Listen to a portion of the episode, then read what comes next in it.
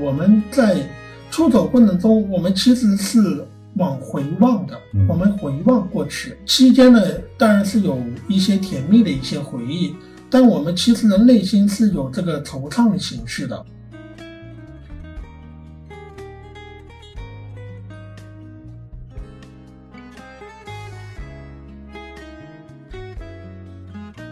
消费一旦产生，某种程度上说呢，这个文学也消失了。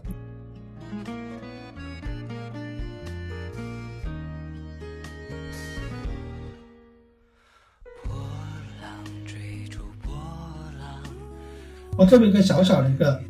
在文学田地里面小小耕种的一个农民而已，我就种好我的一块地好了。对我能种多就种多，种少就种少。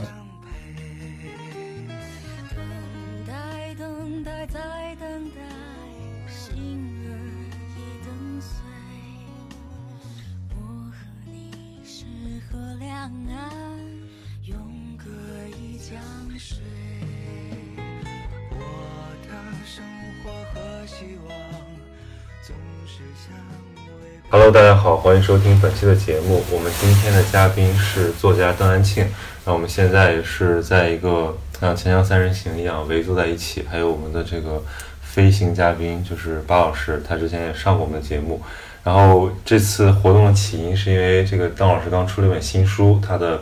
这个故乡写作，不知道有没有什么几部曲的计划啊？就是这个《永隔一江水》，而且说我看了，觉得特别的。就一如既往，你的风格就是很细腻、很平实，然后所以是想借这本书出版的这个契机，跟你聊一聊你的写作，然后你的生活，然后你对故乡的一些想法，就是这本书是怎么来的？对，Hello，大家好，我是邓安庆，《永隔一江水》的作者。呃，曹老师提到这本书是我二零一九年写的一本书，嗯，当时我在写这本书写的其实很快。呃，一个半日就写完了吧？它是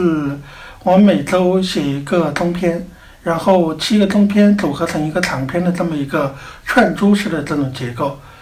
这种结构一般的，其实大家如果读过呃米格尔街，或者说读过呃相关类似的作品，都应该有相应的一个印象。也就是说，书中的人物呢。可能在这一篇里面呢，他是主角；到另外一篇呢，他可能是个背景人物，这样的一个方式。呃，当然这是一个比较常见的一个写作的一个呃方式。嗯，这本书的写作刚才提到就是写的很快，不过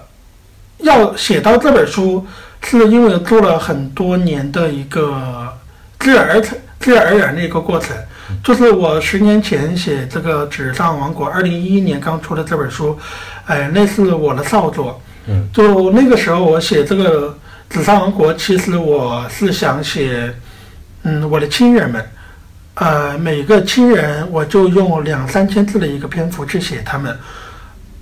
后来就有一个比较宏大的一个计划，就是想把我所有的亲人每一个人都写一个文章。就是保留他们的一个经历，以及我对于他们的一个感想这样的一个念头，所以基本上是完成了。嗯，写亲人这一块儿，逐渐也让我扩散到写我周边的，像邻居，像我的那些亲戚，还有包括像我认识了我家乡的那些人。写这些人写多了，会逐渐有一个不满足的地方。我觉得写这个。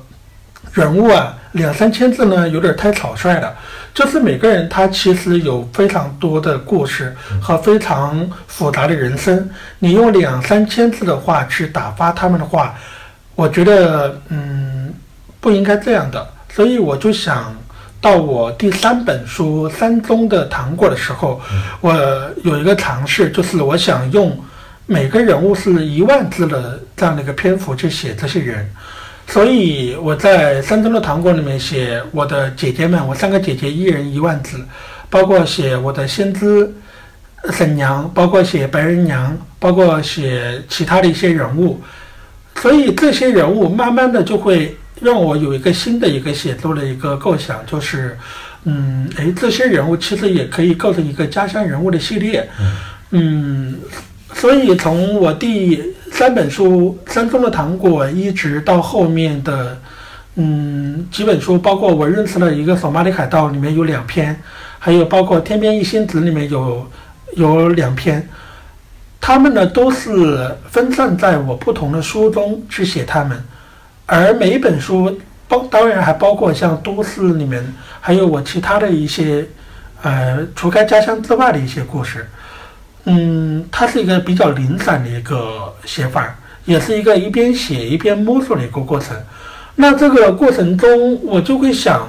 嗯，写到这些人物，必然就会写到这这个人物的背景是邓湾这个地方。嗯。啊，我先要解释一下，这个湾普通话是读院，嗯，它是一个土字旁一个完，完美的完。呃，在字典里的解释呢，它是。比如说，在江边河边的小村落的一个意思。嗯。呃，不过在我们湖北这儿呢，我们邓湾呢其实就是一个自然村落，几个自然村落呢，村落呢组合成一个行政村这样的一个，所以就是这样的一个呃地方，就是一个小的地方，邓湾这个地方，我写的那些人物也都是生活在这个地方，所以如果要写这些人的话，我就零零星星也就写到了邓湾这个地方。嗯。所以。我把它称为一个邓湾的宇宙，就是哎有这么一个由来。嗯，等到了二零一九年的时候，我突然在想，我好像有一个可以去尝试用一整本书来写一一整个邓湾的这么一个呃系列的一个小说。那在这个里面，不再是像我过去的书里面是一个零散的，是写到这些人物。那到了。呃，永隔一江水里面，我想写的就是一整个宇宙，一整个邓湾里面，哎，在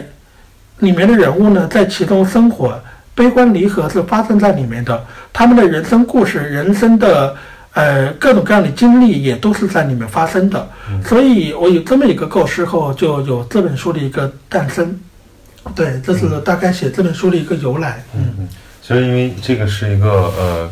可以把它命名成某种文文某种程度上的这种这种故乡或者乡土写作，因为提到一些这种典型的，比如说像像陈忠实、莫言，他们有自己书写的一个地方，包括像这个再往前追，像二十世纪福克纳，他们其实也是真追抓着一个地方来写这个地方的风土人情，这个地方的人物的命运，尤其是加入时间这个维度之后，我不知道你在构筑你自己这个。这种这个地点的这个宇宙的时候，有没有这种野心，或者说想达到一个什么样的程度？呃，就是这个，你像，我们尤其在中国，我们是比较熟悉的上一代作家，他们呢有很多作家，他都会有一个自己的一个文学根据地。对。呃，比如说你像莫言老师的他的高密东北乡，包括这个贾平凹老师他的商周，嗯，包括王安忆的上海，包括池莉的。武汉，嗯，还有包括周大兴的这个南阳盆地，你像，还有包括苏童的像枫杨树，嗯，像每个人他都有找到自己属于自己呃文学的一个这么一个地方，这个地方它有两个特点，一个特点呢，它是在现实的这个地理现实的地理环境里面有这么一个地方，确实是有，另外一方面，在这些作家的一个创作中。呃，这些实际的地方呢，它逐渐抽离，逐渐文学化，会衍生出一个独属于他自己的一个文学意义上的一个呃故乡。所以这个故乡它是有实体的，还有精神上的这两两个维度。那对于我来说，他们的走过的这条路对我是一个启示。那我就想也要找到我属于我的一个故乡。那这个故乡就是我。前面提到的邓湾这么一个地方，这个地方当然是在湖北省东南部，呃，江边，就是长江边上的一个小的村落。哎，它是一个实际实际有这么一个村，有这么一个湾。那慢慢的，随着我这十年来不断的写这个邓湾里面的人，他已经在我的这个呃文字的。作品的一个系列中，他们已经逐渐文学化成一个，也是一样的，它成成为我的一个文学的一个基地。那在这里面，我会自然会借鉴他们的一个写作。嗯，至于提到刚才你他的乡土的一个写作，嗯，我就想，其实我跟上一代作家们他们之间他们也有同的地方和不同的地方。嗯，那么同的地方都是我们都在写我们故乡的这些人和事情，啊，我们当然是用一种所谓文学的笔法去写他们。那这是我们相同的地方，但是有一个不同的地方是，包括莫言，包括呃贾平凹，他们是从农村出来的，呃，我也是从农村出来的，好像这个看起来经历是有些像，但这个经历说起来像，其实深究起来是不像的，因为他们呢。他们的经历跟我的经历区别在于，他们是在那个年代，比如说他们是五零年五零年代生人，是吧？或者六零年代初生人，他们这一代人是在文革中读书的，呃，他们是通过像参军，或者说你像莫言是参军，还有包括像贾平凹是通过这个工农兵推选，呃，进了西北大学。他们呢都是有这么一个方式来上了大学，上了大学之后呢，然后就进了这个国有的一个单位。那国有的单位，它就一个比较稳定的一个生活，而且是在一个比较大的一个城市生活。所以他们与这个农村的关系，它有这样的一种关系。这种关系在于，他们有实际的生活在农村生活的经验，他们有实际的参与这个。农村的这个生产，嗯，嗯，所以他们在读大学之前，他们是实际的农民，他们真的有这个深厚的农村的生活经验的这一块儿。另外一块就是他们在了城市以后呢，他们其实是生活相对来说是稳定的，所以他们这一块儿两块稳定的地方，对于我们新一代的写作写乡土的来说是不一样的。那不一样在什么地方呢？第一个，我们的确也是从。农村生长出来的，不过我们有一个区别是，我们可能大部分人都是一直在读书，后来呢，通过考大学的一个方式，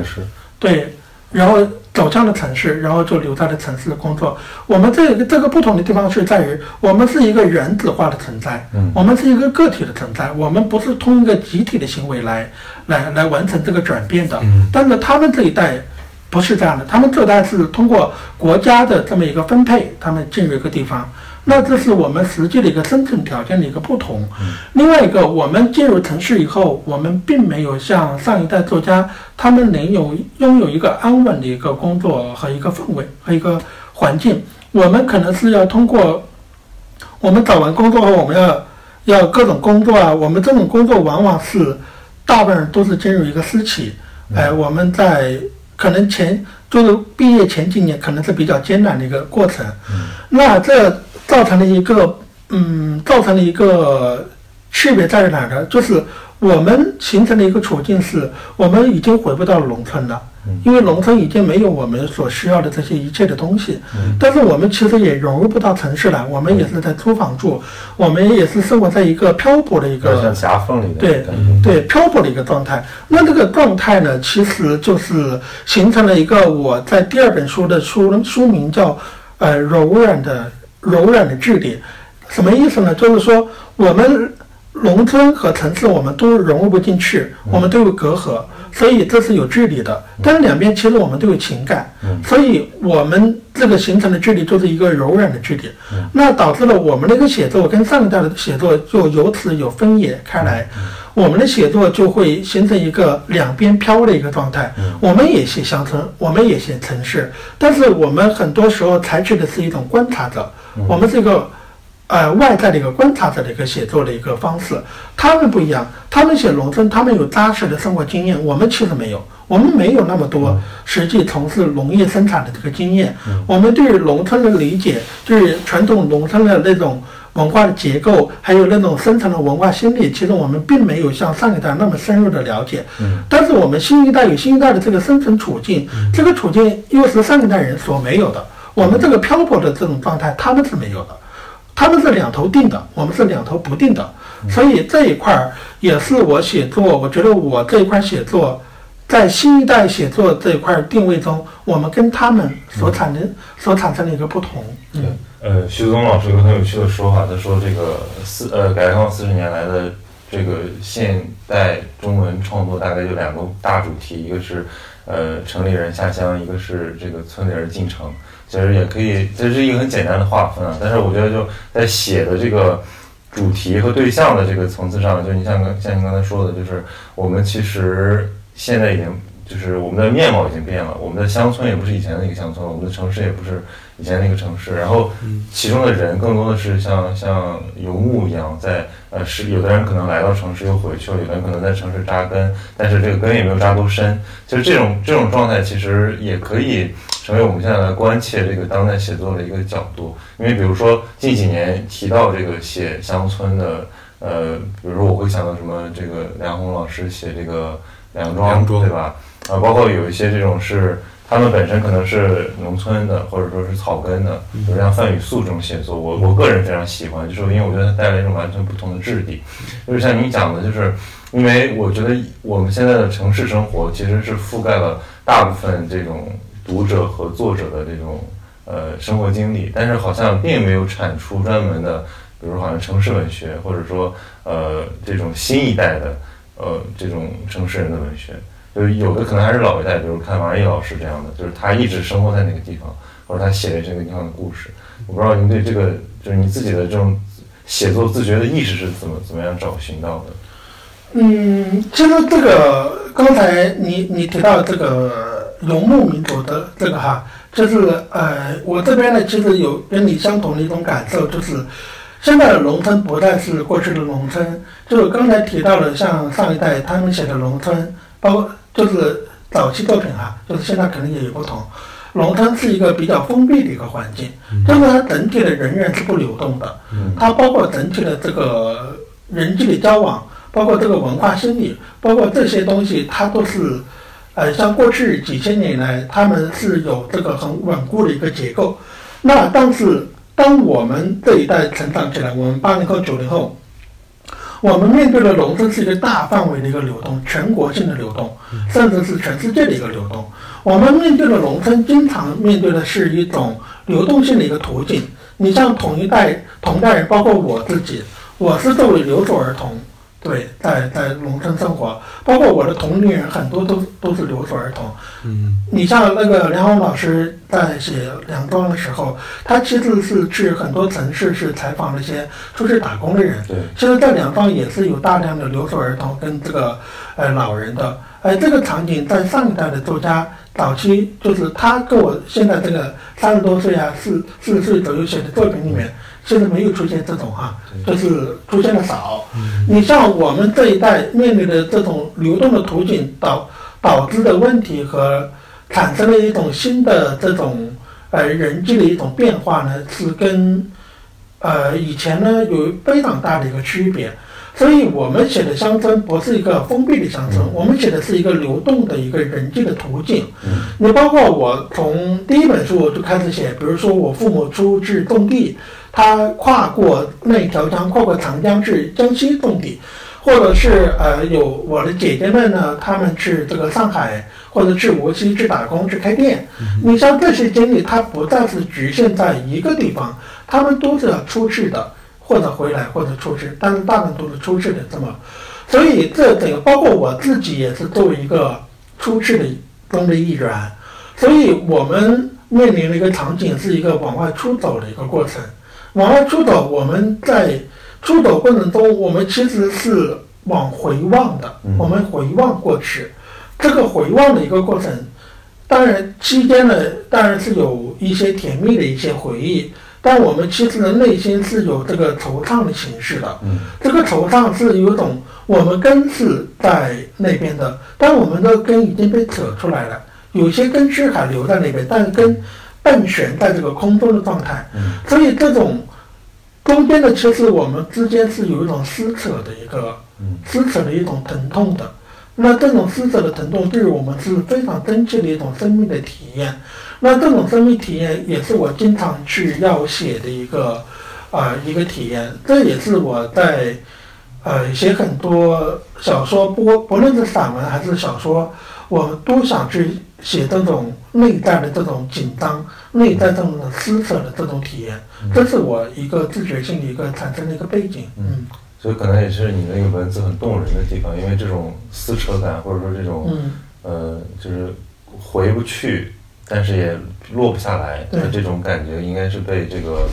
这个这个大城市里面的年轻人所共享的。嗯我之前有个朋友，就是呃 GQ 的一个记者，他也上过这个博客，他就说就说北京啊，他说北京有一种弥散在空气里面，这个消无法消退的苦，就是那那种东西，它不是说一个很具体的呃压力能够解释的。当然，北京有很多很高的生活成本，对吧？通勤或者说这种社会层级带来的压力，但是似乎又不完全是那个东西，更多的它是一种像乡愁一样的东西，就是我们其实没有更好的地方可以去了。比如说，很多人在讲说什么北上广的，尤其是文艺青年，对吧？你为什么不回去？既然你抱怨大城市的生活，但是其实是没办法回去的，因为这是两种生活形态，就是你现在所从从事的职业。回到你的家乡，你其实没有办法是不存在的对，没有他没有这个职，没有这个岗位。就是之前别人也问过我同样的问题，就是说，很多这个当然北京有存在非常多的问题啊，就是包括刚才提到很多很多的不便，我觉得有一些地方的确是不不够人性化，有很多很多这样的问题，但为什么还要留在北京？我在二零一一年到北京，我一晃十年了在这儿。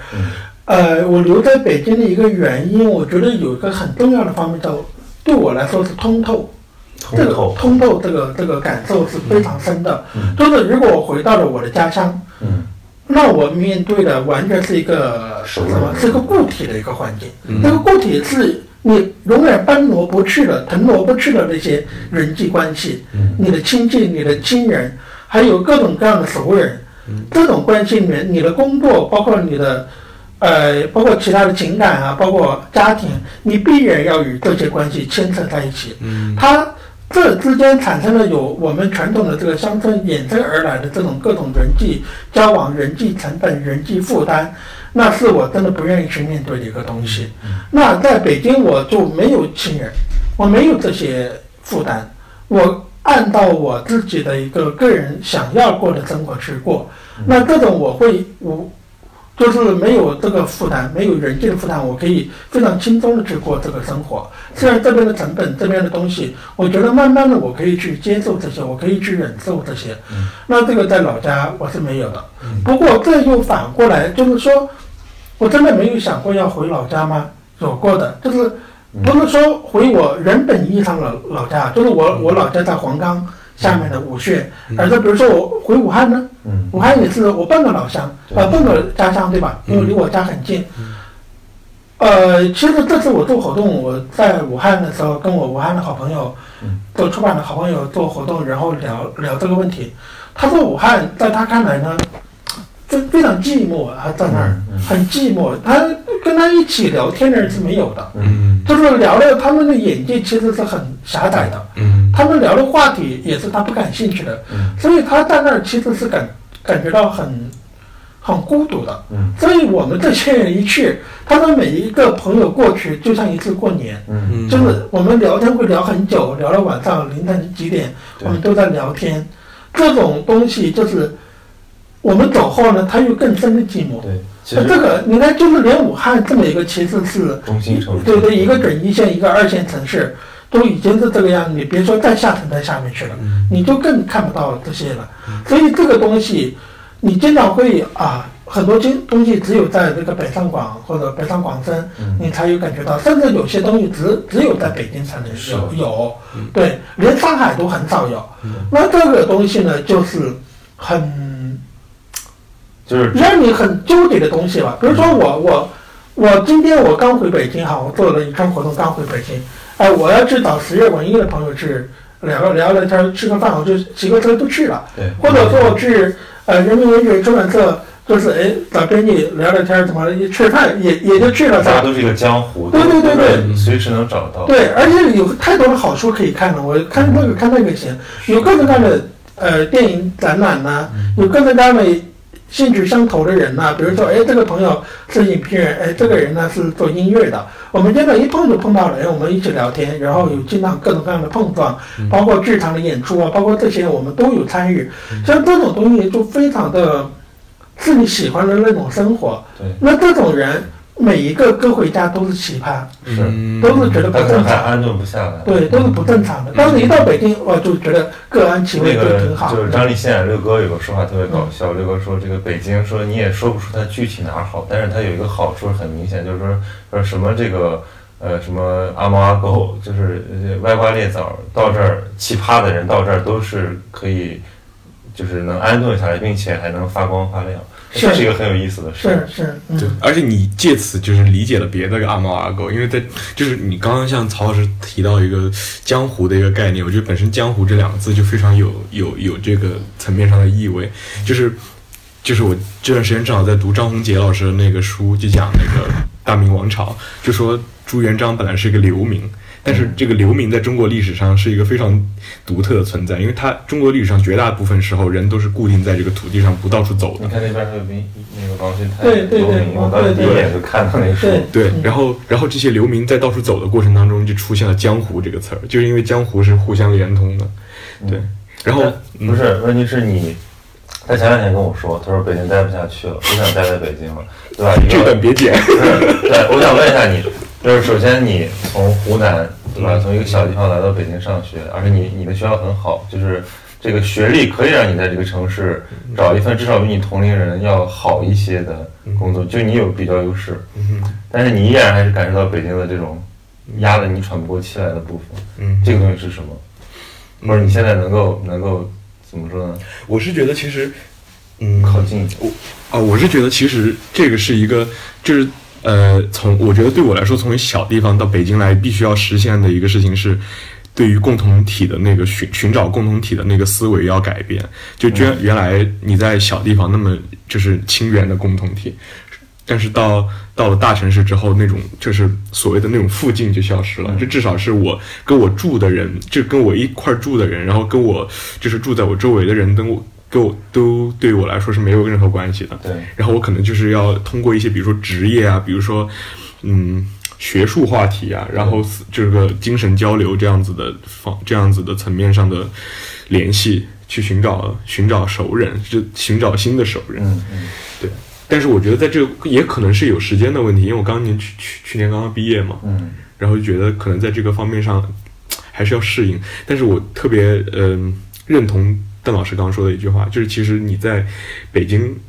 的一个好处是，你可以远离那个家乡的东西，然后你在远离它的过程当中，其实你反而拥有了它。对，对，对这个是非常好互的互相都是在你回望的时候，它轮廓才清晰起来。对对否则都是想逃离，就是也意识不到那种呃人情对意味着什么。我我上次在看那个贾樟柯的那个纪录片的时候，他就在里面说，其实在我走出山西的之前，我是不理解什么叫做山西人的或者山西人的生活。但是后来他去了北京，去了上海，去了纽约，然后看了各种不同的人，然后看了各种不同形态的生活的时候，他才真正理解了作为一个就是所谓的山西人的生活，山西人到底意味着什么？因为他要在一个更大的尺度上去思考这些问题，要从要把自己从那个就是邓老师刚刚说的那个非常固体的东西里边抽身出来，你才能够你才能够去回望它。所以回望是一种非常几乎是一种必然的姿态。我觉得或者它有点自我疗愈的感觉，因为人毕竟不能是无根的。但是这个根，如果你嗯不是现实中存在的，但它至少可能存在在你的精神世界里头。嗯像这个，我这次回老家哈，就是因为过年没有回去，回老家看看我爸爸妈妈。就是有一天晚上吃完饭，那一般呢，我家里一个例行的项目呢，就是聊去长江边上、长江大堤上去散步。散步一般我都是我跟我妈一起上啊，因为我跟我妈关系很好，呃，跟我爸上的很少。但是那一次呢，我妈正在洗碗，呃，就是我爸就说我跟你去上吧。我还蛮意外的，所以我说那行吧，那我们就去上。我们就走到长江大堤大堤上之后呢，我爸就说：“哎，我们这次聊天呢，我想跟你聊聊，就是他的一些苦闷。嗯什么苦闷呢？他觉得，他就说，呃，这个人际方面的苦闷哈，他就说，哎，家里某个人某个亲人，啊、他觉得他这样不好，那儿不好，这样不好，那儿不好，就是反正越说越气啊。他说我这个就跟你说，这个让他过不来这个气哈、具体的事我就不想说，就免得他听到了一些东西。对，还提到一些就是比如说跟跟他的一些兄弟之间的一些过节。嗯比如说啊，这一次盖房子我送了多少钱，结果他我们这边有什么，他没有给我这这么多钱。哎，那某一次因为什么，因为地理原因发生了一个什么纠纷啊，结果这个人偏到那边不偏到这儿，又怎么样怎么样？哈？还有什么？他住了四次院，哎，他的哪个堂兄堂弟没有来看他，啊。他每回经常去看他，他就他说这些越说越气啊，这些东西，这些东西这些。我我当时我是默默的听这些东西，因为我觉得这个是跟我没有关系的哈。嗯但是虽然他是我爸，但是我我我我会突然想了一个事情，就是我爸，呃，年近七十，他七十年一直生活在这个地方，嗯。他所说的这些人哈，就是包括跟他同年代的，跟他一起生活了这么多年，就是半个多世纪还长的这些年，他们一直在这个地方，一直用我的一一句话就是一直沤在这个地方，嗯。所以他们之间的哪怕五十年前的一个恩怨，我觉得现在都不会化解。一直在那儿，所以他这些恩恩怨怨的东西，就像一个永远随着岁月的对，随时再重新发对，酵。越来越来越多，越来越多，他就被缠在里面了，就沤在里面了。这种东西在我看来是我非常不喜欢的一个东西，嗯就是我觉得人好像生活在这个地方已经被严重的限制在这个地方了，他没有其他的世界，他的世世界里就是这个精明的计算，嗯这个平衡，就是说我给你多少，你得给我多少。那这个不止他一个人，包括他的兄弟，包括那一代人生活在那里都是这个样子的。所以他们这个这个生活状态，这个东东西是我经常去写的一个东西，但我是不要生活在里面的。嗯。就是对于我来说，我以前在我的一一篇文章里说，就是我是清清爽爽的离开他，对，就是这个这个状态，就是我在想这这种生活方式，我觉得它是一个正在消亡的一个方式。是的，我一直觉得，像我爸爸这一代呢，他是最后一代自耕农，嗯。不是说最后一代农民是自耕农，就是他们自己种地。嗯。像新一代的可能是包给一个大的一个农场主嗯。就是做啊，这是新的，但是他们是自己种种地，到现在种地是完全养活不了一家人，嗯。所以就随便种种什么好了。但是这种这种这一代人，他们已经开始不种地了，那我们这一代我们就更不种地了，嗯所以这一代自耕农的这种，包括这个几千年年来生活方式消亡已。已就是在我们这一代要消亡了。嗯就是我们就处在最后一、最后一，我们是最新的一代的，他们是最后一代。当然有了可能爸妈，比如说爸妈是上一代，他们就参军，或者像贾平凹，他们已经到城市来了。到我这晚一代，到我也是出来了。所以这一代的一种，我们处在一个，在一个消亡和一个新生的这么一个中间的一个阶段。对，嗯，哎，我觉得特别好玩的一个东西是，我们家乡对于这种人格有一种说法叫百事通。嗯千事通，就是它虽然叫百事通、千事通，但是它其实说的是人。他说的是这个小范围里边的人的人际关系特别熟悉，就像一滴油在那个就是几滴油在那个锅里面反反复复炒的那种状态。就是，呃，我对于就是谁和谁他们之间的恩怨，然后几十年来怎么波得波折的，到这个村里边那个桥最早是怎么修起来的，然后最后怎么倒的，都特别清楚。你看我小时候睡在我那个，就是睡在阳台上，睡在姥姥家阳台上，就我我外公和我外婆晚上就在聊这些事儿，就陈这么烂谷子，几十年的可以翻出来倒，他们就可以在他们的晚年，就是活在自己的那个过去里，活在自己的那个世界。里。但我觉得非常好玩的一点是，它反而是一定程度上是乡土文学的一个非常重要的一个要素，就是你要对这个地方的人特别的熟悉。然后比如说，我我我我我我是觉得，虽然邓老师已经离开那个地方，所以清清爽爽的离开了，但是其实你的就是我刚刚说的那个百事通的那个人格，其实应该是有的。就是你，我我我能够想象的出来，你从小的那个，你从小从做一个小孩开始，应该就是那种。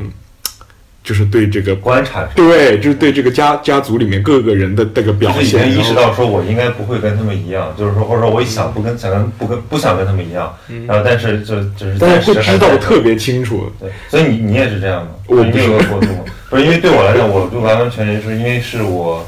是我爸妈那一代，他们就只在城市里长大了，所以我就完全生下来就是一个城市小孩，所以我其实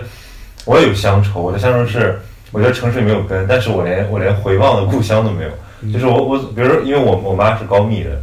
就她小时候跟我讲说。呃，什么红高粱去他们那个隔壁村拍，他们还去看，然后莫言讲话跟我舅舅一模一样，就是一个口音。嗯我会在想，但是我觉得这个跟我没有关系。那些传说，比如说呃我们呃山东那边它叫叫冒腔，对吧？其实莫言写过嘛，叫猫腔，就是非常凄厉的一种嗯。一种檀香刑里面。对一种一种地方戏曲。嗯。其实我我看那个的时候，我会觉得非常陌生，我是完全把它当成我跟看外国文学差不多，嗯。就是就是你根本其实没有没有什么感受，虽然你知道这个东西离你就是隔了一一代人而已，嗯。所以我觉得这也是一种，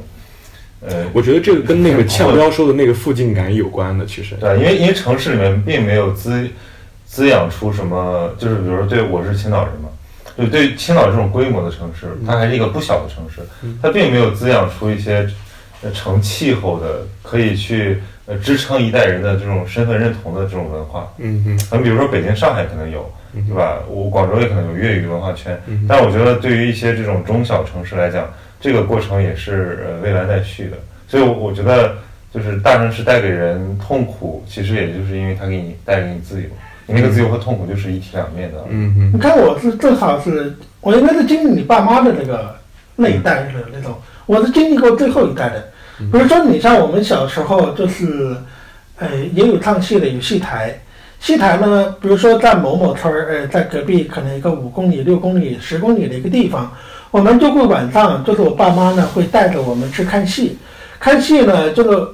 像这个过程呢，我们就是晚上看完戏呢，就天很晚了哈，可能就是十点钟，在农村已经非常晚了。是，嗯。你像我们走在这个田埂上往我们的弯走，嗯。当我我是坐在我爸妈的呃坐在我爸的肩头，嗯。我回望的时候，后面就像一条银河一样，大家都打着手电筒，嗯然后一边开心的聊着天，一边就打着手电筒往前走，那就像一盘银河一样。嗯就像这种场景我是有的。你看，包括还有我们这种乡邻之间的一种关系，我在《永隔一章》里面提到，就是它其实是有互帮互惠的这一面的。当然也有各种各样的一些，呃，一一些矛盾，这些都是有的，都是并存的哈，这种东西。但是这个人际的中间的这种咬合的这一个东西啊，就咬合的这一块儿，我是体会到的。所以我写这一块的人，这中间的一种情感和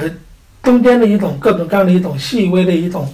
感情的一种颗粒哈，这个东西我是完全能感觉到的。那这种因为我最后一代我就是在那儿，但是你说新的一代有吗？新的比如我侄子他们体会得到，体会不到了。对，你这一代大部分都出去了。或者在城里买房了，或者说怎么样哈，那么农村所形成的那种氛围已经消散了。因因为包括我们小时候，我们上小学是在村小学，我们读中学是在村中学，我们读高中当然是去市里，但是村小学和村中学都是有的。但是我们现在的，比如说我们湾里面的孩子，他们已经分散到，呃，随着他的家长在哪儿，他就在哪儿读书。很多孩子已经去直接去城里读小学和读读初中，那这个是全市的一个融合，它并不是一个小的一个村庄的一个融合，它被稀释了。是它被稀释了，它没有那个氛围了。所以这个东西还有一个东西，比如说我提到的，就是我们我们是有过程的。我们这个过程怎么说？比如说我小时候穿的衣服是我妈妈做的，或者说请裁缝裁的。我们那时候成衣是很少的，包括我们的鞋子是我妈妈一针一线把它缝，就这个做起来的纳鞋底儿都是这样的，包括我们的棉。呃，包括我们棉衣，棉衣是棉花是我们自家种的，我们是在里面这样的。那个裤子也是的，都是这样自家做的。所以包括我们家的柜子也是请我们呃湾里面的这个木匠做的。我们家的房子是请我们那的呃，我们叫风匠哈，就是盖房子的，就是请他们盖的。我们帮包括里面的那个缸啊，都是那个那个买的，就是那个做那个钢。做钢的匠人做的，所以家里几乎所有的东西不是从超市或者说从外面流动过来的这些，呃，通过这种方式来买的，而是当地生产，而且当地生活在里面的。所以我小时候是这么一个氛围长大的。但是我的侄子就是像我们现在的这种生活，我们一出生就是面对了一个高度的一个发达的一个信息时代，啊，比如说我侄子也想吃一个炸炸鸡排，立马他下去就能买到，或者说。一个衣服破了，立马就能买一个新的衣服。它是一个随时随时呃有一个消费的念头，它就能实现的这么一个没有过程的一个过程，没有一个过程，就是就是起心动念到实现，就是一刹那之间就完成这了这个事情。是这这是消费主义给城市人造了一个梦嘛？就是对你的那些成本不附加在你的那个制造生产过程中，其实是由别人给你负担的。是的，所以这个过程的这个东西，为什么可能有很多读者读我的书，他们会觉得这个他读了觉得，呃，蛮喜欢的一个，我觉得是我可能在里面展现的一个过程。嗯这个过程，比如母鸡它是怎么生鸡蛋的，对吧？嗯咯咯咯的吃完饭，然后是鸡蛋生完了，然后用来咯咯咯的淘米吃，嗯或者说是那个。呃，像这个呃牛是怎么生出来的，是吧？你看猪猪崽儿怎么生出来的，包括这个猪崽儿养大了怎么最后变成了我们的盆中餐，盆中餐的，还包括棉花怎么种的，包括小麦啊什么种的，我们都是见到了。所以我是见识到了一个又一个的一个具体而缓慢的一个过程。那这个过程的东西，也是我在写作中经常去很耐心细致的去写的一个过程。它它没有被压缩成一个消费行为。嗯那现在这个过程就是一个消费行为了。嗯那这个东西呢，就是消费一旦产生，某种程度上说呢，这个文学也消失了。风雨带走黑夜，青草滴露水，大家一起来称赞生活多呃，说回来，因为我现在还都生活在城市里面，就是呃，道儿比我们年长一些，就是我其实也很好奇，就是你怎么安顿下来适应这个过程？因为我看你之前讲自己这个过程也也挺难的，就是呃，要要找到一个工作，可能一开始都不是那么好的工作，然后慢慢，而且还要在兼顾养活自己的过程中，还在坚持创作，然后最终可能创作能给自己。呃，提除了精神慰藉之外，是不是也能够一一定程度上养活自己？就这个过程是什么样的过程？嗯，其实我不像你们哈，比如说你读复旦，你读北大，是就是我是考不上这样的学校的。我包括我从小是读一个非常普通的一个小村中村小学，再读了一个初中，然后读了一个高中，高中没考上，还差了八十多分，普通高中。然后是我爸妈呃找关系，然后进去的这样的一个，然后考上了一个三本，一一年的学费是一万这样的。对于一个农民家庭来说哈，是一个天天文数字。特特别大，对我爸妈就是问我要不要复读，我拒绝了，我担心我再考我考不上本科，但我是属于一个严重偏科的一个人，我语文很好，但我数学、英语啊什么都很差。对我看你表姐说你数学十三分，对对对，就很差的这么一个过程。所以，包括我大学后面的两年学费，我爸因为中风啊、身体不好的缘故呢，也是没有交的，是我后来等我工作后再补交的，那是后话。就是，所以我毕业的时候呢，我是没有拿到我的毕业证和学位证的，被学校扣押的这个情况。就哪怕我拿到了也没有用啊，因为这个。他这个学校，你像我去投简历的时候，人家看我的学校啊，某某学校、某某学院，嗯是收都不收的这么一个情况。所以我最开始我是二零零六年我大四的时候开始去找工作，我就面临了一个巨大的一个问题，就是别人连你的简历都不要，是这么一个状况。那时候我我是没有那么多钱的，我当时是在湖北襄阳，那时候在襄樊哈，就是叫襄樊，后来改名叫襄阳，就在那儿上学的。呃，连到武汉找工作的钱都没有，对，就是这个路费都没有，这样的一个很窘况，找很多工作都找不到。最后呢，就是想找一个什么，呃，清洁的工作也行啊，能要我也行啊。结果人家就说了，人家就是觉得人家是要那个下岗工人的、不会让你们大学生了，就是这么一个状况。呃，等终于找到一份工作的话，是一个文案的工作，呃，是在广告公司，那给我开的工资呢是六百块钱一个月啊，是这么一个状况。我那时候还特别高兴，因为终于找了工作，零六年一个月六百，是很低哦，很低啊那时候那时候都很低。是啊，就是我非常高兴的跟我爸妈说，我爸就苦笑了一声，他说，他说我一个月搬砖都比你 赚的多，这样的一个，哎，这样的一个状况。所以你像我在广告公司，他呢就把我派到像，呃，酒厂里面，是吧？给酒厂做宣传，那是我们的客户，也去过这个食品厂，对，食品厂也是为他们做一个宣传，所以给我派了那些地方。那我这一想，后来转账后也是八百块钱，就是很低，我就去了西安。哦，我这次也在西安做了工作，我又重新返回我当年住的城中村哈。我在西安呢，西安做过什么？做过做过那个眼镜儿矫正，就是孩子的有弱视斜视要戴眼镜，嗯，呃，矫正的这么一个，给他们做宣传的工作，也是六百八百块钱一个月，试用期六百块钱一个月，一周之后呢，觉得不靠谱，又去了什么像，呃，马路对面呢，就是在那个西安市东门机子馆的一个地方，去做了一个 DM 杂志的这个，也是八百块钱一个月，也是单休，一个月后就被开了。嗯，那那我再后来又找了一个企业培训的工作，是给一个呃培训的老板呢做那个秘书和宣传的工作，是要把他这一本那个成功学的一个书帮他写一本书这样的，对，也是八百块钱一个月。那三个月后把我开了，对，这么在社会上这个起起伏伏的打拼了一下，对。后来再我代入了，你像你像那个我，还有一个更更更多的就是离开了那个西安，我又去了苏州。苏州我找啊找啊找找了一份工作，在一个木材厂，木材厂两两千块钱一个月，拿到手一千六百块钱工资。终于有公司愿意给我交社保了，我之前所有工作是没有社保的。对，也是单休这样的一个东西，可以住在那个工厂的宿舍、工业厂区里面的。你像我在那儿待了两年半，嗯是是这么一个，我是在那个苏州的时候，就是在那儿，我朋友说有个地方叫一个网站挺有意思的，你可以去看一看。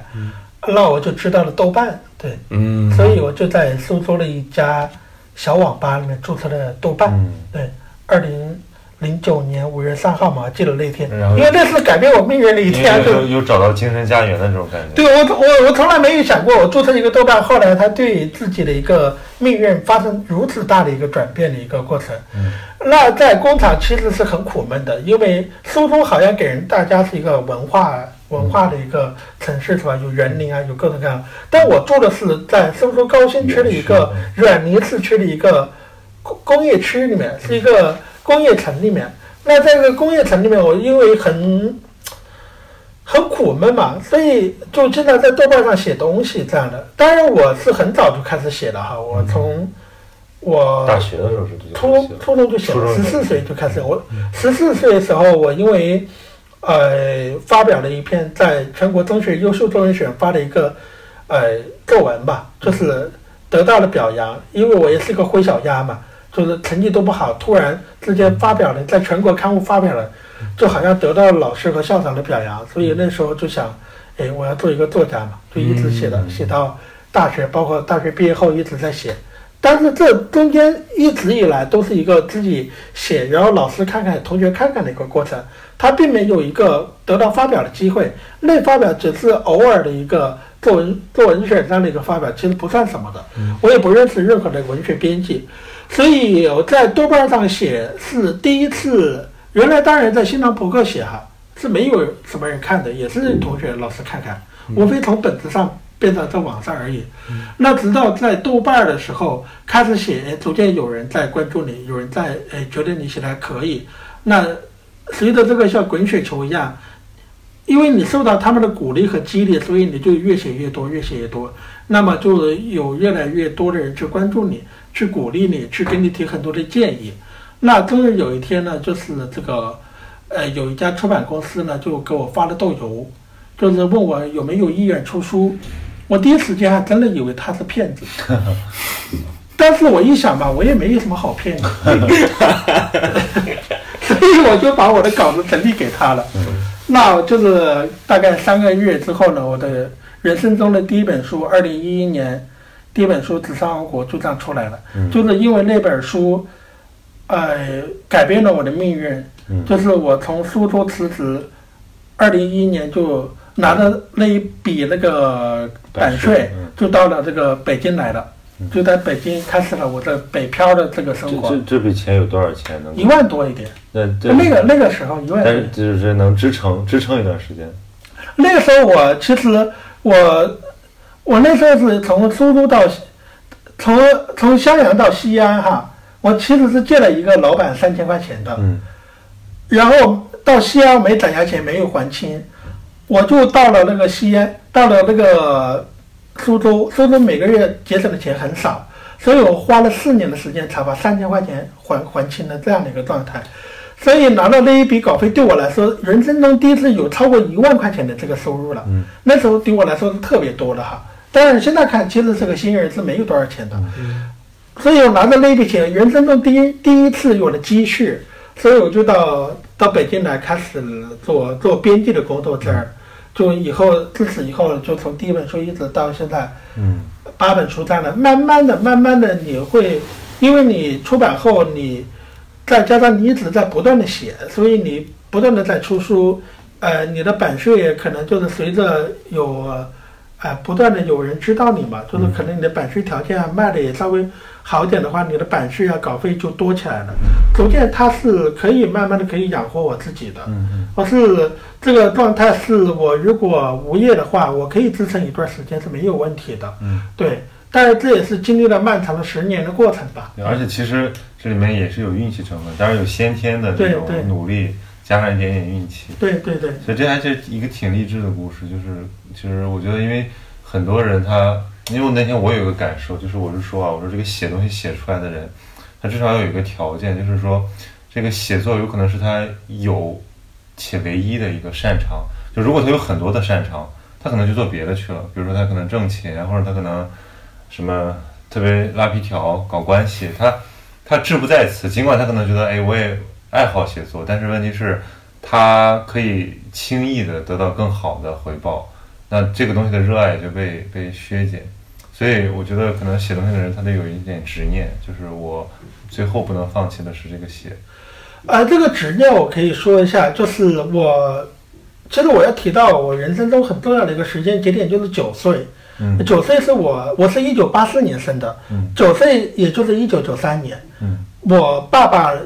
就是因为我们湖北这边税收实在是太高了，养种地是养不活我们的，嗯。所以我们是隔江而望江西那边，嗯。所以他去江西那边租种了十五亩地，我就成为留守儿童嘛，因为他是来回跑，嗯。所以对于我来说，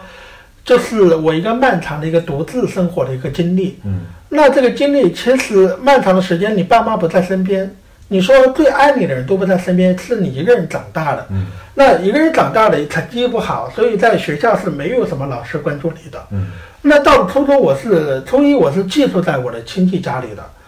我亲戚家里的孩子其实没有那么喜欢我，你这个非常能理解哈，因为你家里突然来了一个，虽然是你亲戚，突然来了一个陌生的人，你总归还是不舒服的哈。嗯那这个我能理解，但是当时你还是觉得很诚惶诚恐。嗯嗯，寄人篱下的感觉。对，寄人篱下的感觉是非常非常非常深的。后后来在就是住校，包括初中住校这种，一直都是一个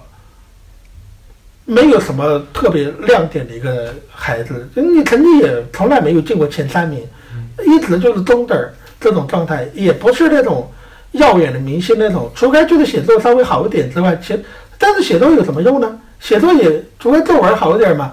你成绩考不好，你也考不上一个名校，一直以来都是这么一个默默无无闻的一个灰小鸭的一个状态。那是直到我突然觉得，当我十四岁，就是发了那篇文章，我突然意识到，原来我人生中可能只有唯一的一个亮点是让你成为别人可以去谈论的一个价值，就是写作。那对我来说就是一个执念的一个东西。那我之所以立下这个写作的东西，是因为我觉得我人生中有太多没有价值的，没有人在乎我，除开我爸妈，但是他们又没有能力，无能为力，也没有那么多人去围着你。那这个时候，你唯有通过写作这个东西，别人可以赞赏你，可以去称赞你，可以觉得啊，你这个孩子，别的虽然不行，但写作还行吧，就是这种吧。那直到我高中选文科哈，高中包括大学读中文系，虽然一路上也没有发表什么东西啊，但是这个过程中还是越来越多人会去觉得，哎，你写作还写啊，什么什么，这这么一种状况，一路到你看，从十四岁到我现在是二十三年，说到底，我就是一直在做这样一件事情，我只是没有想到写作后来真的变成了，真的让你实现了你所想梦想的东西，而且极大的改变你的人生道路。嗯一直到现在，可以终于这种人生状态是我喜欢的一个状态。我可以通过写作这个事情来养活自己，而且也可以照料家里。我也可以去呃顺利的出书，也没有那么困难，也可以去发表文章，也可以有一些可以去读书、读你书的人，而且是非常认真读你书的人。慢慢的，这个东西是二十多年来我没有想到，它给我带来一个。对我来说，是我非常热爱的一个状态。嗯，这个是没有想到的。有有那种迟疑或者想放弃的，就是说我干嘛还写？我如果咱暂时看不到机会的话，你想想，我没有机会，我没有什么，因为我比如说我大学毕业，我都没有工作，我找了工作也只能是谋生而已。就那个时候在写吗？也在写。其实，其实你没有别的办法，你就没有。那不像，比如说我，呃，假设我读北大哈，我找了一个不好的工作，我可以跳啊，我学历还蛮好的，学历这么好，或者怎么样，我有个名名牌大学的一个东西，保证我是可以跳跳各种各样的，我有各种各样实现的条件，我是完全没有，我我被辞退，我换了多少工作都不是因为我愿意的，我是被辞退的，或者说是我是不符合他们条件，我工作能力没那么强，我没有那么强大的一个。我要成为一个非常好员工的意愿，我也没有，我不是那么优秀的人。对，灵魂拷问，你这个有很多选择权的人，你为什么你在写吗？或者说你，我其实我其实，在听在听老师说这一点的时候，我特别就特别愧疚，或者心内心特别复杂的一个东西是这样，因为我觉得，嗯，我一方面是代入啊，因为我我当然就是也会有这样的经历，就是从小。也就是很多小孩都会有的，就是那种被老师称称赞说作文写得好，然后到了高中的时候也是，就是而且我们我的高中老师是一个特别对我特别放任的人，就他不要求你去写那个，对语文老师他不要求你去写那个那个。就是考试那种考试的样板文章，他就是爱看你这种瞎写，就是随性写的那种，而且他给很高的分，所以到我最后高考的时候，我拿了很低的分，就是因为我平常被我的语文老师给惯坏了。对，但是到到到了大学的时候，你会发现，你身边所有的人，我觉得这也是所谓的北大的一个通病吧，就是就是像曹老师说，邓老师也说了，就是你如果你的选择很多，大家会很怀对这件事情感到非常的怀疑。就像我今天来之前，我在看到呃。邓老师的那个文章的时候，我就想起来之前我们我有一个特别钦佩的一个学长，他当时候就是我们在读他的文章，后来他没有选择写作这条路，也没有当记者，他在选选择放弃当记者的时候，写了一篇文章，里面就说到说他是这样一个人，从小被老师家人都说写东西写得很好，于是他一直觉得。他自己有才华，但是他后来越来越觉得这是一种错觉。我觉得这是一个北大人非常容易感到的一种幻灭感，就是他越来越觉得这个才华是一种幻觉。然后他发现，人到了二十多岁的时候，他才发现自己没有办法依靠这个才华活下来。但其实，在我们这些就是读者的眼里，他是非常有才华的，但是他就是没有那样一个勇气去做这样子的事，这样子的事情。包括像我现在，我也不会，我也不会幻想说，哎，我未来可以，呃，可以出书。对我来说，我觉我觉得似乎是一个非常远。出一个微博语录。哎，对，前段时间有一个台湾老师说愿意出资给我出书，然后说三十岁之前。我我觉得是这样，就是人当然都是有自己所擅长或喜欢的事情，但问题就是说，呃，不要有一种错觉，认为可能你在某些方面受到称赞，你就在一切方面是一个有优越感的人。因为很多好学生的问题是这样，就是他比如说成绩好，成绩好，于是认为这个人品性也好，这个人也讨人喜欢。然后以至于他对自己产生了误判，嗯，就其实人真正擅长的东西是不多的，而且这个东西极大的偶然性，可能你就是小的时候有那么几次机会，哎，受到了一些感染，然后你自己确实又有一些天赋，然后把你激活了。但是问题是，我觉得这种所谓的这个我们的教育啊，它还是比较粗糙嘛，它颗粒度太太粗了，它无法识别说一个人有具体什么的才华，以至于可以这个因材施教，然后最后让他。在自己的那个特长上绽放自己。哎，我觉得邓老师很很难得的一个地方，就是在于他，他没有把这个扩大化。就我其实觉得很多人人是有一个本能的，就是就是他会把一一个自己一个很狭窄的方面的才华，把自己扩大到一个自尊心的那个补偿上。对，就有的人会因为某某他证明了自己之后，觉得自己是个很牛逼。我就是这样。然后我我我高二的时候，我我作文拿了个奖，然后当时我们班主任为了激励我考那个。就准备高考，我们班主任对我说一句这样的话，我现在印象特别深刻。他说：“你语文已经比别人这个语文这种科目都能比别人高三十分了，这么吃天赋的这个科目你都能比别人高三十分，难道数学这种你就不能比别人高吗？然后我心想，哎，对呀、当时我就这么想的。但现在回想起来，其实是，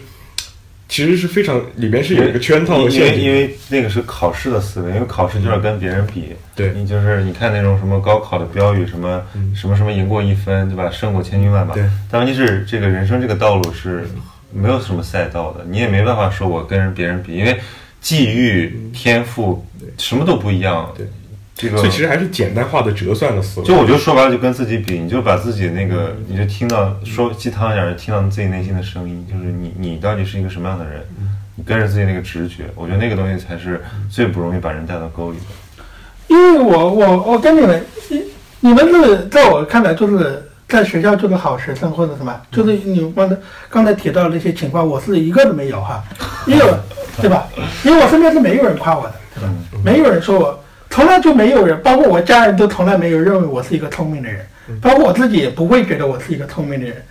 他所有人都会觉得我是一个笨笨的人，就是那种那那那种学生啊，就是包括我自己也是这样觉得的，就是这么一个学生。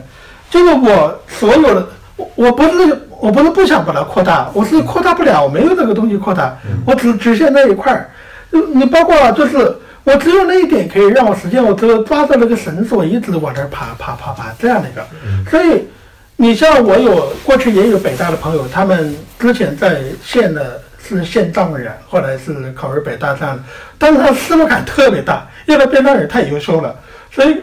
真的考试在尾部后面，就是那种打击特别大这种，它是一个从好像从考试的一个巅峰，然后逐渐往下滑落的一个过程。我觉得北大有很多学生都有这个情况哈，嗯对，包括复旦肯定也有，都会有的。但是我不是的，我是有点我是从零或者从很低的一个地方开始的，我一路是往上走的。嗯所以我所有得到都是我往上走的一个、一个东西，就是包括你像我写《永隔一江水》。我可以花十年时间，我去慢慢探索我这个东西，就是包括我，我觉得我的确是可可以有写作的这个才华，但是多吗？不多，很少的一点儿，很少的一点儿。但是我这一点儿我把它慢慢的做好，就是我可以琢磨这个东西，比如说我去琢磨二十年，琢磨，包括从纸上王国，我一直在琢磨这个故乡这个东西，一直琢磨到十年后我写这个东西，一直这中间一直有很多，包括。觉得你写的不好的人都觉得你是一个没有多大灵气的一个人，是一个写作资质平平的一个人，是一个我觉得这些他们说的对的，我是统一这样的，我是觉得我是一个资质平平的人，我也觉得我也没有多大才气，但是这不妨碍我去写我的东西，因为我有点非常确定，我一定可以写出我的宇宙来，这个宇宙不在乎你多少才气，或者说有多少这个。天赋这个东西来的，而是我在一步一步开拓我这个东西。我写了十年，我终于开得出来一块这个东西。我不管我里面种的菜你爱吃不爱吃，你爱你觉得好看不好看，我不 care 的。我非常扎实的在做我的一块东西，这一块东西是属于我的，已经被很多人看到了，他们也是一路跟着我来看的，包括一直在看的。我这次做活动。去了那些城市，有很多读者，他是真的很认真看了你很多东西的，他们是能感受到的。所以这一这一块的东西是我一路在走，一路在开拓，是我扎扎实实的写出来的。所以这个东西是我，基于我本来就是一个很差的一个人，那我很差，我不介意。我本来差，我也对自己没有过高期望。但是我知道我会形成一个性格是很坚韧的一个性格，就是说我不怕那些打击，我我不论怎么打击垮了，我还是会爬起来，我还是会一步步的往前推。嗯，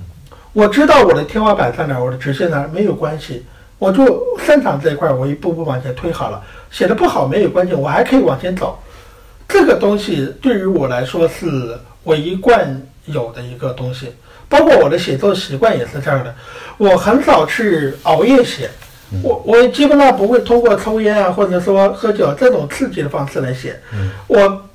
我我的很多时候，包括我自由职业的时候，我的生活习惯其实类似于一种真人式的一种一一种自律的一种方式。比如说，我可能是准时睡觉，准时呃起来，然后比如说啊。下午就这一段时间，我每天写两千字，我一步步往前推。如果我写兴奋了，我也不多写；如果我我写不出来，我也要写到两千字，我就得一步步每天稳固的往前推。如果如果你为了写长的或者写长篇，你一定要有准备好你的心理状态和你的生理状态，而且你一定也有个铁的纪律在的。所以这个东西是我慢慢的摸索出来适合我自己性情的一个写作方式。这也是我不管你说我聪明聪明，你说我写的好也好，说的不好我不 care，你说的好也行，不好也我知道我自己是一个什么状态。嗯，我清楚的知道我该做什么，嗯所以这一点是坚决的。嗯嗯其实我问过好多人，包括像我问过王安忆老师这样的问题，就是做作家意味着什么？我问过韦周老师这样的问题，就是因为王安忆他当然他的创作生命很长了，而且他是一个已经成名的大作家，所以他讲的东西会会更加的抽象。比如他他在讲这个什么生活，呃，就是体验与想象，但是他更多关注的是一种抽象的这种作为作家的关系。他他自己讲说，他觉得就是作家都是弱者。其实有点像刚才我们讲的，就是你其实没有办法在生活里面的其他方面获得那么多的成就感和满足感之后，你转向内心世界，转向于自己的宇宙。那我我，但我想知道一些更具体的，比如说什么严歌苓啊，呃，村上春树啊，这个包括像韦庄老师，他们也有讲过类似的话，就是一定要有一个好屁股，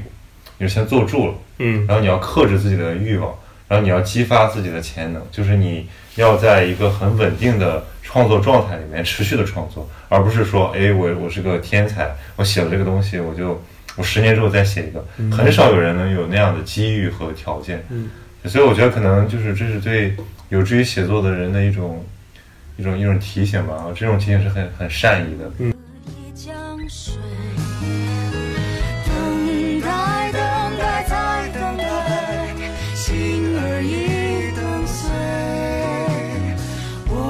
你是河两岸。还有一个问题，我很我很我很我很好奇，就是这个阅读经验对你的写作的帮助。因为现在很多人都会有这种想法，就他觉得说，哎，我们这个时代太平庸了，我们这个时代就是日子过得跟一样一样，对吧？就是没有没有什么呃惊天动地的大事儿。比如说你看什么，比如我我很喜欢赫尔岑，我看这个《往事与随想》，我说哇，这个真的是让你禁不住这个啧啧称奇。但问题是我们是一个很小的时代，嗯当然，可能实际上它没那么小，就是，但是问题说我们的生活经验高度雷同吧，这么说。然后有很多人就觉得说，那我可能要把我的这个来源建立在阅读基础之上，啊，包括一些很成熟的作家也这样讲过，毕飞宇这样讲。对，然后因为很多人他们其实，在生活里可写的东西没有那么多，比如像我们第一趴讲到的那种拉扯、身份认同的这种转变，或不是者说所有人都有。对，不是所有人都有。比如说，假设一个人他就是从小顺风顺水，很平顺，很平顺，他又有表达欲，但是他觉得他的东西毫无特殊价值，然后他其实那种那种困困苦也也挺也挺致命的，就是他想写，但他又觉得没有什么值得写的东西。但是反过来讲，因为现代文学作品里面很多都都是这样的，就是他是从一个往里走，他不是往外走，他不是看时代，他是看内心世界，然后把自己的那些在一些小小事儿里面的波涛汹涌都给挖掘出来。像普鲁斯特这样的，对吧？他也构成了一个很很宏大的一个一个这个创作。不知道，我觉得对张老师来讲，你你是怎么，比如阅读对你有什么帮助，或者说在现实生活中无法补给的这种经验，是靠什么来发酵的？邓老师应该换了好多份工作啊，他应该好多经验。对啊，呃，就是有朋友问过我，他说好像你是有一种经验的写作，那你经验经验之外的有没有写？对，那就是首先是你有经验写作，那你已经写了这么多书了，你经验应该挖掘的差不多吧？对对，但我其实跟他说，我的经验才写了百分之十而已。我其实说有明你是感受力超丰富那种人。那倒也不是，因为我百分之九十的经验从来没写过，嗯嗯，就是我写的出来，中国也出版不了，因为很多东西在中国的出版环境下是出不出版不了。的，嗯，就是很多字儿的，就是那个台湾有个作家叫王家王家兴，对。写家变，王家兴就特别有意思。写啥？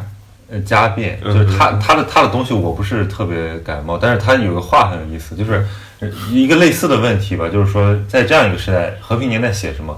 他说怎么样？没有什么很多好写的，比如说我出去散散步，散步两小时可以了，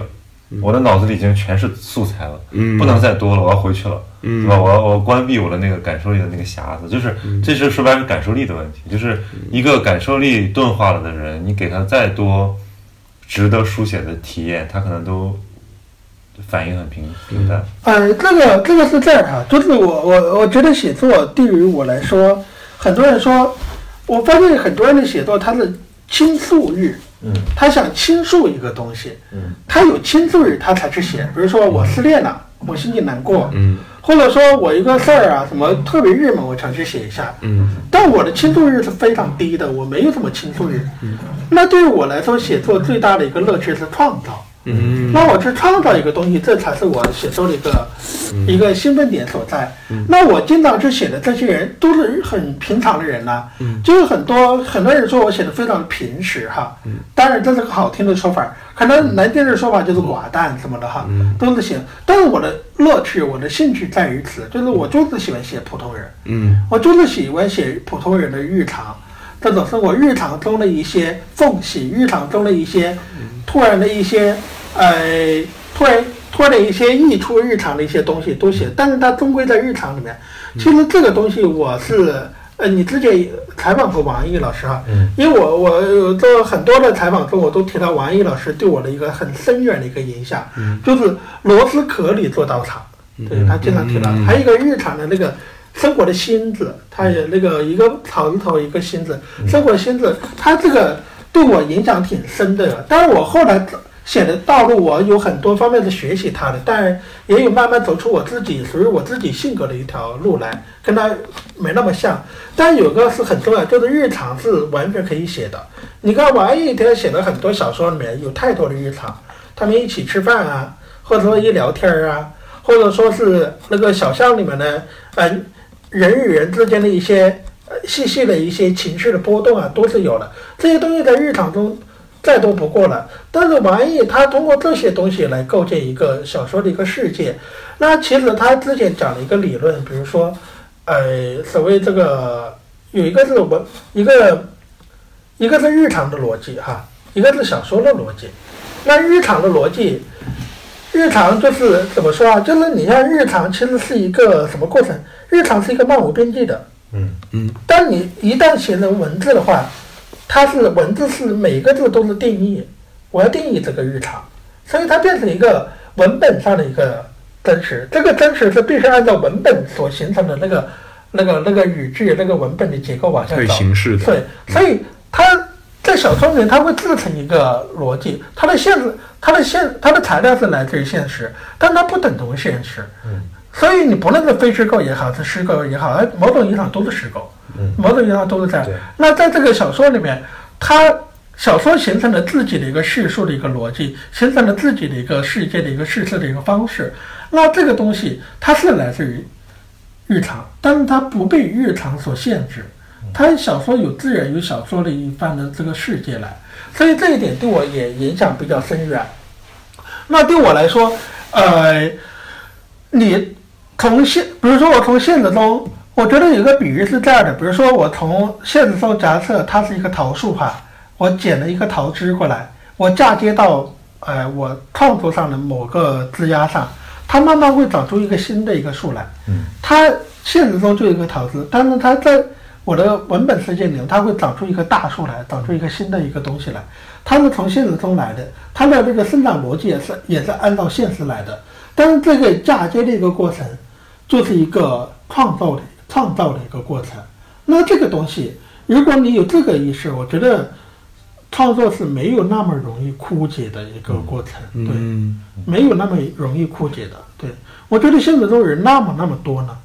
但是，但是这里面又提到了，比如说你看骆以军，包括朱天文提到了，就是经常羡慕大陆，比如说他同年代的这一下，包括莫言，包括贾平凹，经历过文革，经历过各种各样的一些事情，有大量的故事可以写江山不。幸施家幸这种。对，反而台湾作家因为过早的都市化了，好像没有这种哈，他们就逐渐往一个文字非常的好，对，对，非常或者或者要不然就畸变，对对，精精雕细琢的文字，包括你像骆以军，他走向一个其实是一个狂想的一个世界哈，嗯这个一个东西啊，创造那个东西，这个的确是每个小说家要找了一条路的话，其实我这条路是多么传统的一条路，嗯。就是在一个平视的一条路。非常非常传统，完全没有更多的文学上探索的意义啊，是没有的。我觉得没有这个价值的。是小儿就是一个日常大家能读得懂，然后容易进入的一个世界。所以你说我会有多多高的艺文学成就吗？没有，它就是一我只是找到我自己的一个方式，我作为一个小小的一个在文学田地里面小小耕种的一个农民而已，我就种好我的一块地好了。对我能种多就种多，种少就种少，就这样。所以我终于想，我觉得终于在这个场合能说出一个我一直以来的看法，就是我因为我觉得，尤其是二十世纪的现代文学，它已经把这个各种花式、各种那种呃炫目的东西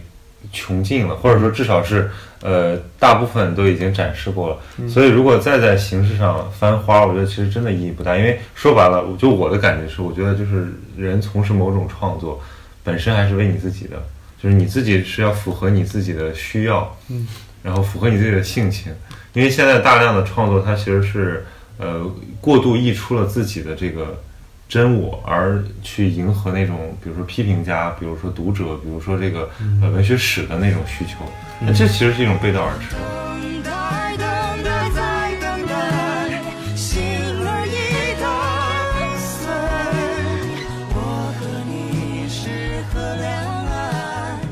我其实还有一个问题，就是想问老师，就我昨天看了你的豆瓣日记，就是那个关于你和你父母的那个那个关系的问题。然后我就昨天正好看到豆瓣上另外一个人截了一张图，说人在十八岁到二十八岁期间，觉得自己特别痛苦，那很有可能是不知道二十八岁到三十八岁中间的这段痛苦，比起前面的那个，就是真的不是一个重量级的。我就特别想问老师一个，因为我最近，因为我在过去毕业的一年不到一年的的时间里面换了三份工作，然后对，然后我又看到老师自己年轻的时候换了很多工作，嗯呃，，他的痛苦是说我到底要去互联网大厂打工呢，还是说要去拥抱学术理想，还是说过一种自由的创作者的生活？就是你那个都是高成本，有点像吧，但我其实更但是也是纠结的，反正。对，有有我我我特别想问老师是，如果一个，就我觉得老师肯定也能理解，在人在很在二十多岁的时候，跟那个跟现实当中很多东西的张力，然后我就想问老师，现在人站到三十三三十多岁这个这个角度来看，你有觉得你有没有觉得那句话是对的？就是人到了三十岁之后会发现，哎，原来那个都不算痛苦，现在这个才压力才是真的更大一些。呃，就我个人来说没有，就是我觉得还是你觉得你年轻时候的那些都解决了？个更，我觉得我觉得他之前是更苦。哦，对对，因为我因为我刚才之前说的，对于我来说，我一一切都是往上走的，我没有往下走。嗯，哪怕如果遭遇了一些什么的，那回头我对比我原来的生活已经好太多了。对我原来就是从一个很低的一个起点往上走的，所以对我是没有这种这种痛苦的。但是你说的这种痛苦一定是真实存在的，就是说有很多人，比如说到三十四、三十岁之后，他结婚，对吧？有孩子，他会有各种各样的一个现实的问题。他有很多，包括我，你看，包括维州老师，他现在这个呃年龄段，他其实处于一个比较尴尬的一个位置，就是他要养家，又要兼顾自己的爱好，对，他就找工作又没有那么顺利，他其实是有很多真实的一个挣扎。挣扎的东西在的，因为他不是一个人，他有那么多人，这维尔老师说的很平淡、云淡风轻，他说就不能那么任性，但其实不是这么啊。我如果是我的性格，我早爆炸了。我想，我天哪，我为什么要承受这些东西？我早就可能因为我不是不用像他责任感那么强，因为他以前在广告公司嘛。嗯如果大家想知道这期，可以去听前面的节目。就是他是一个晚上加班到十二点回去还是会看书，还是会写东西的人，呃高度自律。但问题是，就是那就是你被这个环境逼到了一个份儿上，那你你现在其实是难以难以负重。那个东西，就是我理解，比如说很多中年危机，或者说这种三十到三十四十岁这个阶段的创作者，他的一种呃挣扎，就是在于他没有办法让自己改善，因为现实的条件实在是太多了，而且就像呃和这个浪一样，就是你挡了这波，还有下一波，然后你好像一直在疲于应付，你其实没办法有自己的时间，比如说像独处，比如说像旅行，比如说像说，哎，我就是呃把所有东西都辞掉，然后关起来，把自己慢慢的沉淀。他没有这个机会，因为孩子在长大，对吧？房价在涨，对吧？老人可能生病了，现实就像紧箍咒。对啊，就是就就是他不停的在挤压你，然后最后你发现你的自我已经破碎了，就是你已经被挤得没有形状了，你很难讲的说我要怎么怎么样，都是说需要我怎么怎么样。嗯因为我跟我身边好多老师，好多那个前辈，我感觉他们其实在经受着一种我没有办法，还这个阶段还没有办法理解的苦楚，对，对，那个好真实。除非就是除非你选择不结婚，不要家庭，对。那我我之前的领导就是他说，如果他更早一点接触佛教，他就不想结婚了。他现在俩小孩儿，他们本来已经在上呃那个北京安家了，然后现在为了学区，对吧？又在外面租房子，然后他现在实际上陪孩子，而且他要要也是一个人养家庭嘛，嗯然后导致他按照他的说法，就是他现在连个书房都没有，只能等这个，就他们家经经经济条件还好，还有保姆，对吧？等所有人都睡了，他在客厅里面办公。我经常，我有很多写作的朋友，包括朋友沈淑之，呃，他都是等孩子休息之后，他才有自己的一个写作的一个时间。有很多像我们这个年龄段的人，这些写作者，他们大部分都是有家庭的，嗯那他们的写作时间都是取决于他的孩子什么时候放过他，他才有这个一个。而且另外一个写作真的，除非你真的是像爆红哈、或者说。呃，你的作品呢是得到影视改编，你有突然一个外在的一个东西能接受你的作品，而且变成一个非常大的一个盈利。你日常像这种写作，你的稿费版税是不会很高的，对，但你的家庭生活整个生存成本很高。那这个东西就是完全呢，就是在三十岁以后，可能你如果写作婚。选择婚姻生活，你必然会碰到这个情况。那因为我没有选择这种生活，其实对于我来说，我是一个人吃饱，我就全家不饿。嗯始终对于我来说，我就没有迟迟的，或者我不愿意进入这种状态。那就是对我，我就一直觉得我不普通，我觉得挺好的。对，嗯当然你说的就是父母这个东西，他们一直当然是一直是希望你结婚有家庭的这个生活哈，就是好像在他眼中你一切什么都挺好的，就是唯独你不没有婚姻，对于他来说是一个最大的缺憾，也是一个最大的缺点。他会因为认为你这个选择是一个非常大的一个自私、嗯自我不负责任。那怎样呢？那其实我是非常倔的，我我性格这方面，我看起来是跟他们性格很好，是很很多交流，但是一旦涉及这一块，我是一步都不退的。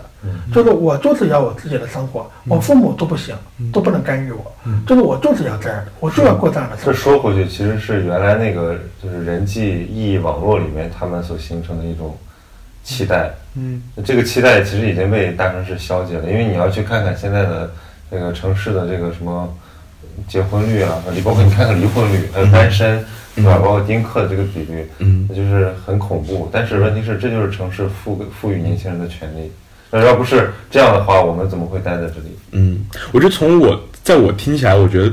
我对邓老师今天听听完听完这么多，聊完这么多，我最大的感受是很羡慕，因为我觉得其实他有点像，嗯，有点像所谓被写作这种激情击中的人，但这个东西并不是每个人都有的，就是很多人到了到了，比如说到了那个年龄的时候，你会发现，如果他不不去不去结婚，你会发现他的生活是空洞的，是啊，但是我觉得对于邓老师来来说，他他他独特就是特殊的地方在于，他不选择家家庭生活，但是他每天可以过得很充实。这个叫什么？人无癖不可交，就是人如果没有癖好，那他